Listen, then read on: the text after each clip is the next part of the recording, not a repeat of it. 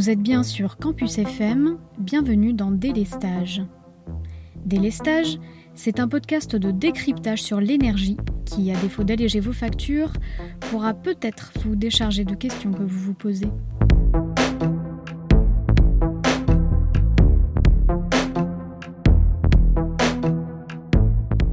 Dans cet épisode, on va parler de factures, de marché de l'électricité et de crise énergétique. On en entend beaucoup parler ces derniers mois, le prix de l'électricité a explosé. C'est le cas partout en Europe et particulièrement en France, une très forte hausse liée à un contexte géopolitique et économique particulièrement tendu depuis un an et demi. Il est donc clair que nos factures vont augmenter mais heureusement pas autant que les prix de l'électricité. Comment l'expliquer? Qu'entend-on exactement par prix de l'électricité? Pour bien comprendre, décomposons notre facture. Pour commencer, les factures d'électricité que nous recevons nous sont envoyées par notre fournisseur d'électricité. Le fournisseur, dans la chaîne de fonctionnement de l'électricité, c'est le commerçant de l'énergie celui qui va s'approvisionner en électricité pour nous la revendre à nous clients. La facture finale que nous payons, vous et moi, se compose des trois mêmes catégories de coûts.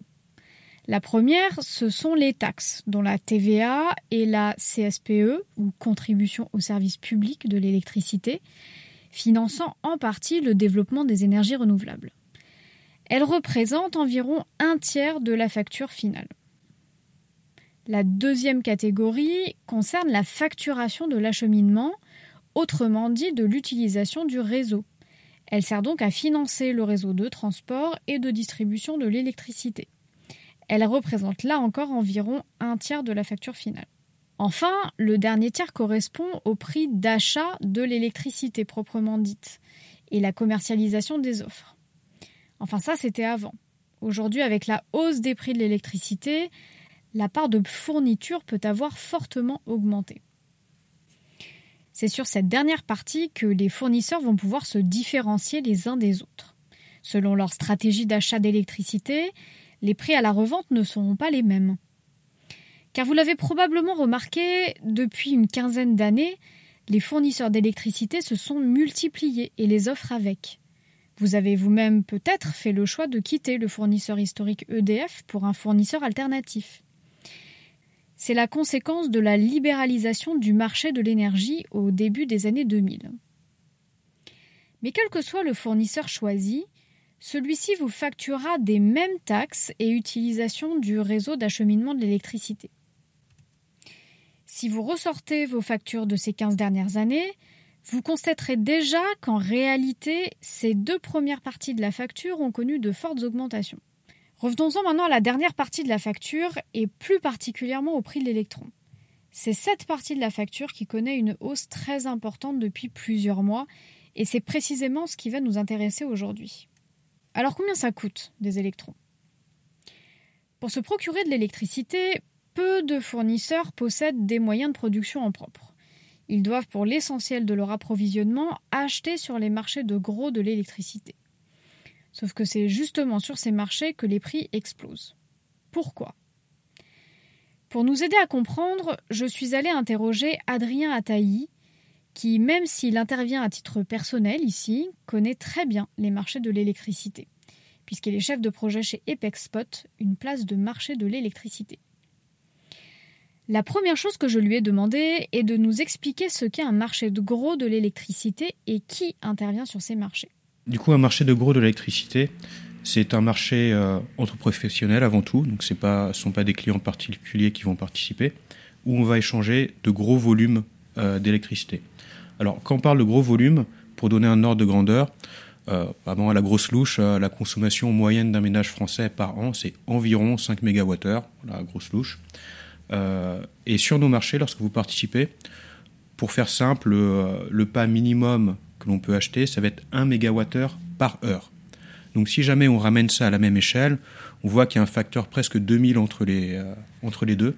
Donc on voit finalement qu'on ne s'adresse pas du tout à la même catégorie euh, de, euh, de, personnes entre finalement ce qui va être le marché de détail, le marché sur lequel vous et moi on participe via notre fournisseur, et le marché de gros, qui va vraiment plutôt concerner des gros, euh, bah, des gros industriels ou euh, des producteurs d'électricité, des fournisseurs, bien entendu, des gestionnaires de réseau qui vont acheter leurs pertes sur ces marchés, et aussi d'autres acteurs qui peuvent être des acteurs purement financiers, comme des banques ou des entreprises de trading, qui vont aussi participer à ce marché.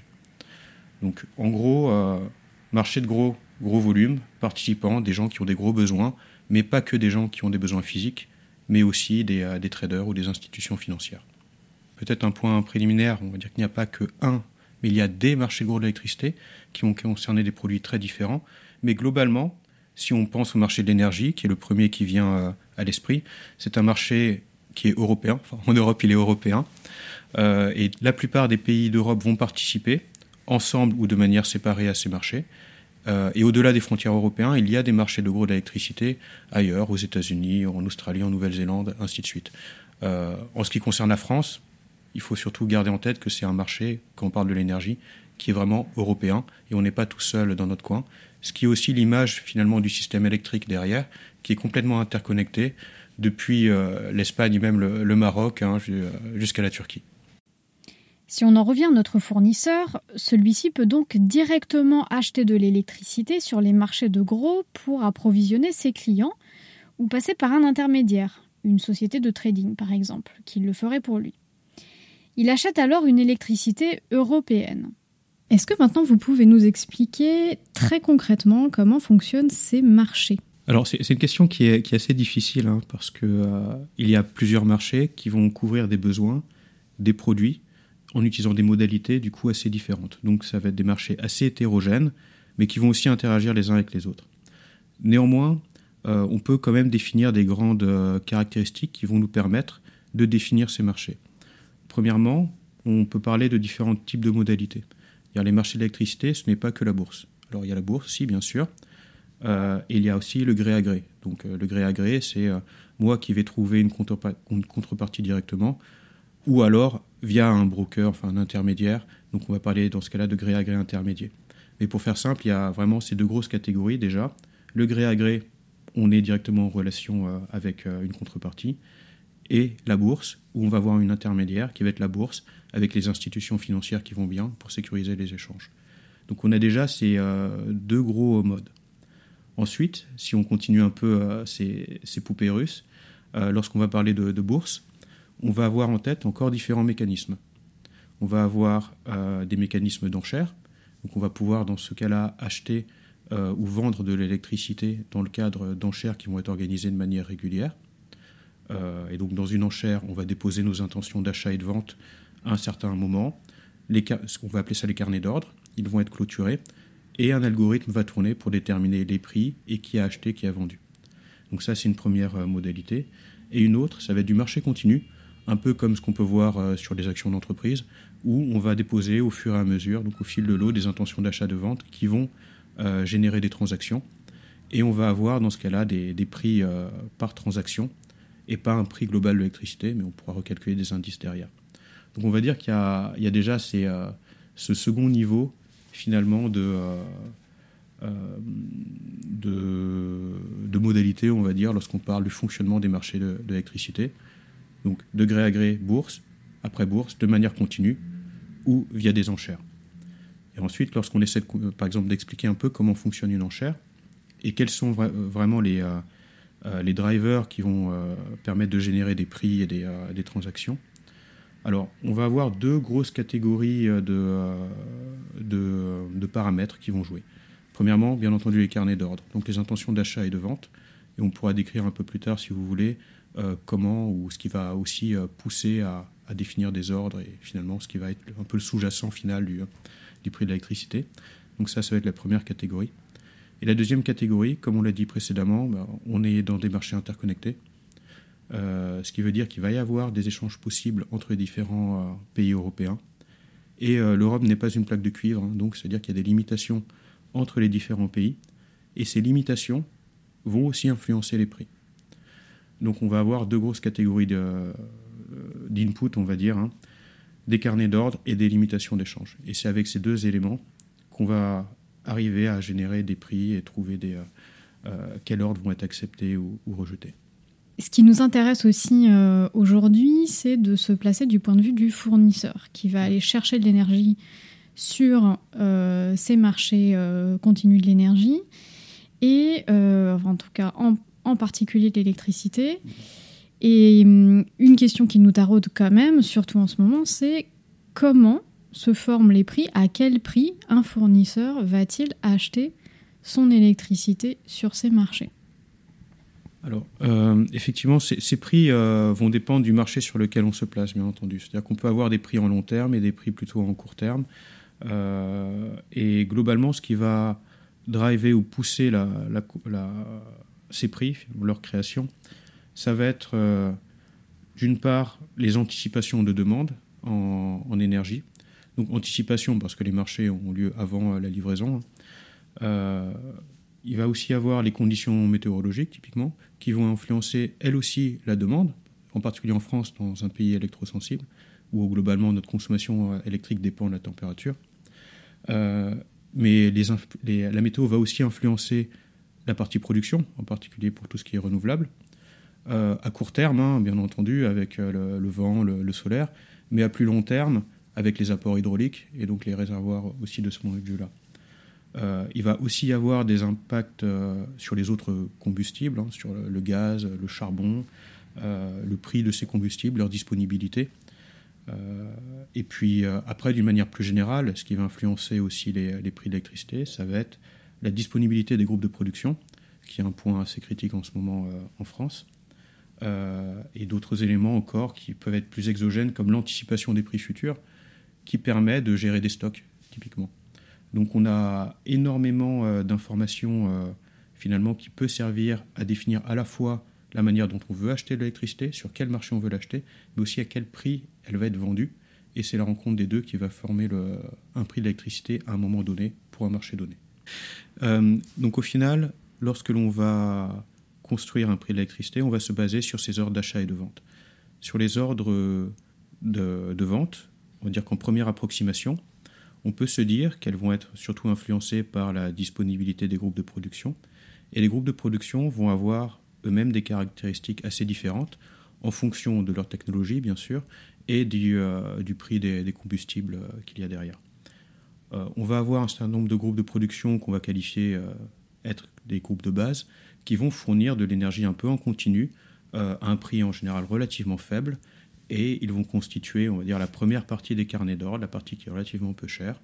Et si jamais il y a peu de demandes, on peut se dire qu'à ce moment-là, les prix de l'électricité vont être relativement faibles parce que euh, ces prix vont être déterminés de façon un peu simpliste par euh, les groupes de production en question, qui sont des groupes de base. Et de quelle technologie parle-t-on? Là, on peut parler par exemple du nucléaire en France, mais aussi de, l'hydraulique euh, au fil de l'eau, euh, qui vont être les, des principaux euh, moyens de production qui, tournent en permanence toute l'année. après, ça dépend énormément des pays et du mix énergétique et électrique en particulier de ces pays. certains vont tourner beaucoup au gaz et au charbon, hein, quand, quand, on parle de nos amis polonais par exemple. Donc voilà, donc il y a une il y a une vraie différence sur les pays. En France, on va dire que c'est surtout du nucléaire et de l'hydraulique. Euh, et donc, ils vont fournir de l'énergie euh, un peu tout le temps et à, coût relativement peu élevé. Euh, juste après, on va avoir des groupes de production qui vont avoir des caractéristiques différentes, qui vont être un peu plus flexibles, qui vont du coup pouvoir moduler, comme on dit un peu dans, le jargon, c'est-à-dire s'adapter un, peu plus aux conditions. et on va avoir par exemple du gaz, du charbon. Euh, qui vont être là et qui vont, être permettre, qui vont permettre du coup d'apporter ces compléments de, production en fonction de la, demande, encore une fois pour faire euh, très simple, mais qui vont avoir un coût plus élevé. Et donc finalement, lorsque la demande va commencer à être euh, suffisamment grande, on va dire, ou trop grande pour être juste comblée par les besoins de base, eh bien, elle va être rencontrée par ces groupes de production-là, qui vont du coup faire émerger un prix plus élevé parce que leur prix ou leur coût de fonctionnement est lui-même plus élevé. Ainsi de suite. Et ce, euh, ce, mécanisme, c'est quelque chose qu'on décrit comme être un, merit order, dans, encore une fois pour parler en jargon, euh, qui, euh, en première approximation, permet de faire un lien entre la demande et la disponibilité des groupes de production avec leurs différentes caractéristiques et leurs différents coûts. Après, ce qu'il faut voir, c'est que en France, en particulier, et dans beaucoup de pays européens, les marchés d'électricité sont avant tout des, marchés financiers. Donc on ne peut pas faire un lien un pour un entre les ordres d'achat ou de vente et des groupes de production et de la demande. Ce sont des éléments importants qui vont permettre d'expliquer les, valeurs que l'on voit, mais ce ne sont pas, derrière chaque offre, ce ne sont pas un groupe de production ou des groupes de production. Euh, il y a, comme on a vu un peu plus tôt aussi, des traders purs dans, les marchés. Donc on, ne peut pas vraiment dire directement que tel groupe de production est derrière tel ordre, euh, sachant que euh, quand on parle d'un marché en particulier, il faut considérer tout ce qui a pu avoir lieu sur les marchés amont aussi. C'est pas parce qu'on est producteur qu'on va nécessairement vendre sur un marché. On peut aussi acheter. Donc, en prenant en compte tous ces éléments-là, je pense qu'il est, important de faire la distinction entre ce qui est de l'ordre du physique et ce qui est de l'ordre du financier. Ce qui est de l'ordre du physique, ça va vraiment être les injections et soutirages qui vont être faits sur le réseau. Ce qui est de l'ordre du financier, ça va être sur les marchés de l'électricité, en particulier les marchés de gros. Donc voilà, je pense que c'est un point aussi qui peut être intéressant pour comprendre comment les prix se forment. C'est pas seulement lié à de la physique, mais il y a aussi du financier derrière. Et, euh, c'est l'ensemble de ces éléments qui va permettre de créer euh, des prix pour une période de livraison donnée. Ce que nous dit Adrien là, c'est que les prix se forment sur la base de prévisions. Prévisions de consommation, prévisions de disponibilité de groupes de production. Autrement dit, les prix formés sur les marchés de gros de l'électricité ne correspondent pas forcément à la réalité de la consommation et de la production à l'instant T, mais plutôt à un scénario anticipé de la consommation et de la production à cet instant T. Selon le type de marché concerné, les prévisions ne se feront pas dans le même horizon temps. Pour être plus clair, si un fournisseur veut acheter de l'électricité pour un an plus tard, il le peut. Il faudra alors qu'il ait prédit la consommation de ses clients dans un an. Même raisonnement s'il veut acheter de l'énergie pour dans trois mois ou pour le lendemain. Comme l'a précisé Adrien Ataï, il s'agit bien avant tout d'échanges financiers sur ces marchés, et non d'échanges correspondant nécessairement à la réalité physique. Maintenant, venons-en au contexte actuel et à l'augmentation spectaculaire que connaissent les prix de gros de l'électricité. Pour vous donner une idée de la hausse dont on parle, si un fournisseur voulait acheter de l'électricité pour l'année 2023 en août 2021, il l'a payé 65 euros le mégawattheure. Un an plus tard, le prix de cette même électricité pour 2023 était monté à 540 euros le mégawattheure. Les prix ont tellement grimpé que certains fournisseurs ont fait faillite. Nombreux sont ceux qui ont fermé leurs portes aux nouveaux clients. D'autres recommandent même un retour aux fournisseurs historiques EDF. Qu'est-ce qui explique euh, cette flambée des prix depuis près d'un an et demi maintenant et pourquoi la France est-elle plus touchée que ses voisins européens par cette hausse? Alors effectivement, les, prix euh, sur les marchés futurs et aussi sur le marché spot, donc pour livraison, euh, on va dire dans les 48 heures pour faire simple, sont beaucoup plus élevés que ce qu'on observait il y a quelques années. et en fait, c'est essentiellement lié à un choc ou à une crise sur l'offre un peu plus tôt, euh, on a vu que finalement c'était la rencontre de l'offre et la demande qui créait des prix. Et lorsqu'on est en tension sur euh, l'une de ces caractéristiques, en particulier sur euh, l'offre dans ce cas-là, eh bien on peut se retrouver à avoir des, des prix qui vont beaucoup augmenter parce que cette offre n'est pas suffisamment là, ou alors ce sont seulement les groupes de production les plus chers qui vont être disponibles pour fournir cette électricité. Alors cette crise de l'offre, elle est liée notamment la disponibilité du nucléaire, qui est plus faible cette année que euh, les années précédentes. Euh, lié aussi à des capacités installées en, charbon qui ont diminué euh, en Europe, au prix du gaz, hein, qui ont énormément augmenté ces, ces, derniers mois et ces dernières années, et aussi à d'autres facteurs, hein, comme un niveau d'eau qui peut être relativement faible dans certains pays et qui vient du fait qu'on a eu des périodes assez sèches ces derniers temps. Et là, on a peur que c'est quelque chose qui à se, à, se répéter. Euh, mais aussi euh, au niveau de l'éolien, qui est en deçà de, euh, ce qu'on a pu voir en 2020. Donc, pour expliquer ce qui se passe un peu plus actuellement, malgré une augmentation des capacités installées. Et donc ça, ça dépend effectivement des, facteurs météo. Donc on voit que la combinaison de tous ces éléments-là, plus aussi peut-être côté demande d'une reprise suite à la fin du Covid, à la fin, on va dire à l'amélioration de la situation, la reprise économique suite au gros creux qu'il y a eu pendant la, grosse vague de Covid. Donc la combinaison de tous ces éléments-là fait que finalement, toutes les conditions sont réunies pour que les prix de marché de l'électricité augmentent. Donc c'est avant tout lié à ces conditions-là et pas au design de marché tel quel. Vraiment les fondamentaux qui ont changé. Mais justement, puisque c'est visiblement non pas un, problème de euh, finalement design de marché qui la pose problème, mais un, problème d'offre, hein, comme vous, vous venez très bien de l'expliquer. Que pensez-vous de la proposition de Bruno Le Maire de revoir ce fonctionnement de marché européen qu'il a qualifié euh, d'obsolète? Notamment parce qu'il dépend beaucoup euh, du mix énergétique de ses voisins, très carboné par rapport à, la France, hein, qui, a, un mix énergétique euh, plutôt décarboné, qui compte beaucoup sur le nucléaire. Donc devrait-on mieux prendre en compte les spécificités de production euh, nationale? Encore une fois, une, très bonne question. alors, pour revenir sur les designs de marché et leur côté plus ou moins obsolète, alors, du coup, le, comportement que l'on voit déjà sur les marchés aujourd'hui est celui qui est attendu. Finalement, les, prix reflètent vraiment une tension euh, sur, euh, sur l'offre, et donc c'est normal que, les prix augmentent. Dans, ce cas-là, ça renvoie un signal qui peut être du coup utilisé dans le long terme par des acteurs pour, faire pour proposer des investissements et rémunérer des, des groupes de production et faciliter du coup l'investissement. Donc on va dire qu'il y a une dynamique assez long terme à prendre en compte dans les marchés euh, qui peut être euh, assez douloureuse en court terme, hein, ça c'est clair. On, vous avait parlé tout à l'heure de fournisseurs qui mettent la clé sur la porte, de consommateurs qui peuvent être exposés à des prix de marché, donc c'est pas facile euh, pour eux. et il faut trouver les bons mécanismes qui leur permettent, qui leur permettent de passer cette crise, tout à fait.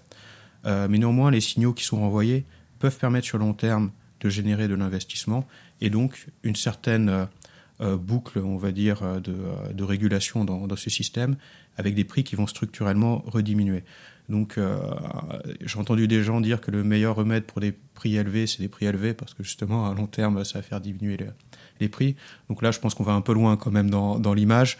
Euh, mais néanmoins, euh, on va dire qu'il y a une notion de long terme à prendre en compte, d'investissement, parce qu'on reste dans une industrie où les investissements prennent du temps.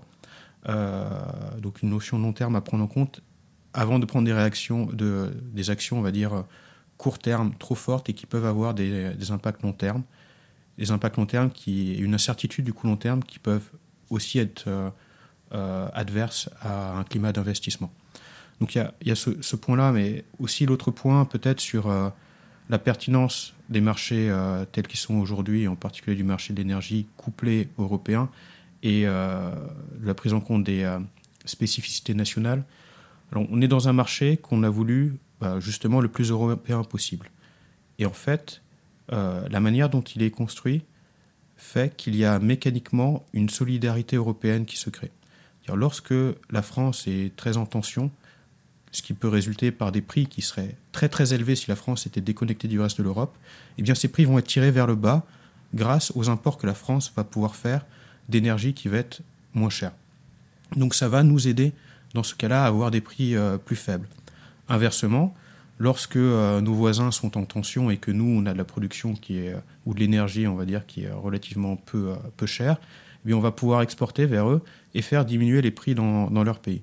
Donc il y a vraiment un jeu, un jeu de miroir et un jeu de solidarité qui vient de la construction de ces marchés européens, qui est très important, et avec effectivement un objectif avant tout européen en tête. Ces marchés sont faits pour le bien des Européens et pas juste un focus pays par pays, sachant que tous les pays au final en bénéficient. Donc je pense que euh, euh, de ce fait, les marchés de l'électricité sont aujourd'hui relativement bien pensés pour nous permettre de passer des crises, en particulier la crise en France où on a très peu de nucléaire, et on est aidé par nos voisins en, important de l'énergie quand, quand, on peut. Euh, néanmoins, effectivement, il y a des spécificités nationales et il faut euh, arriver à en tenir compte. Il faut que les, euh, les, mécanismes de marché, les algorithmes et les offres qui sont disponibles sur les différents marchés permettent aux acteurs français de s'y retrouver et de valoriser au mieux leur groupe de production ou de se couvrir au mieux des risques inhérents au fonctionnement de, ces marchés. Donc, est-ce qu'on ne devrait rien faire? Je pense que non, il faut être, il faut être capable d'apporter les soutiens qu'il faut aux, industries ou aux consommateurs les plus exposés. par contre, est-ce qu'il faut complètement revoir le fonctionnement des marchés? J'ai l'impression qu'aujourd'hui, non plus. il faut garder en tête ces effets long terme et ces effets d'investissement euh, et euh, ne pas prendre des décisions, on va dire, un peu trop, euh, un peu trop hâtives sur ces marchés. Ici, on en revient sur les prix de marché très élevés du moment, qui inquiètent quand même beaucoup, et à raison.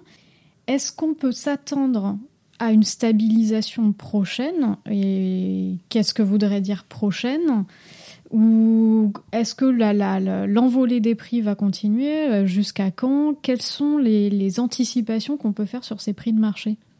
Alors, je pense qu'il y a des, forces contraires euh, qui s'affrontent euh, pour pouvoir répondre à cette question.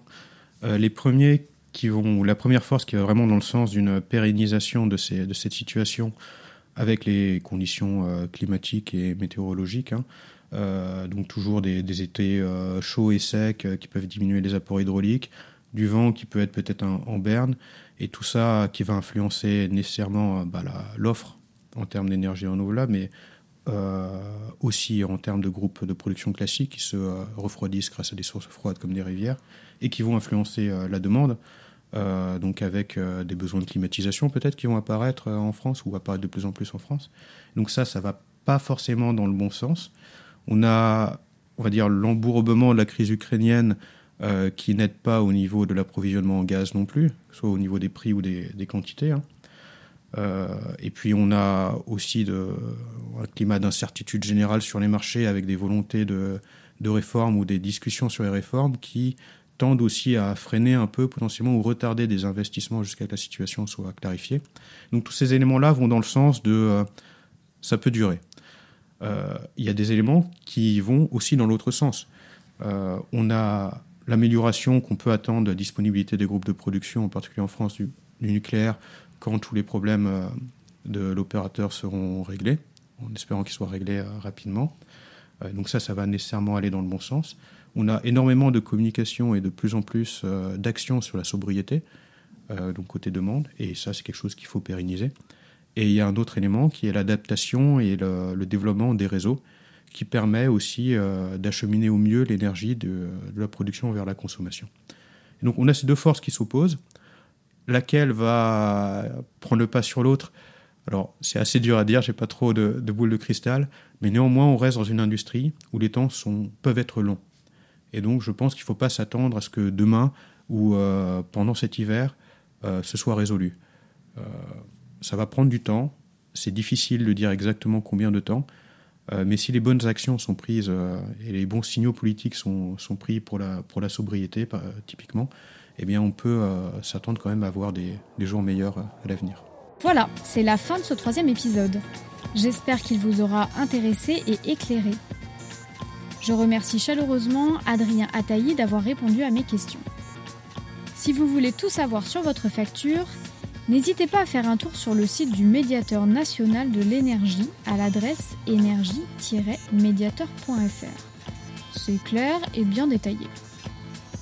Délestage est un podcast réalisé, monté et présenté par moi, Rachel Safar.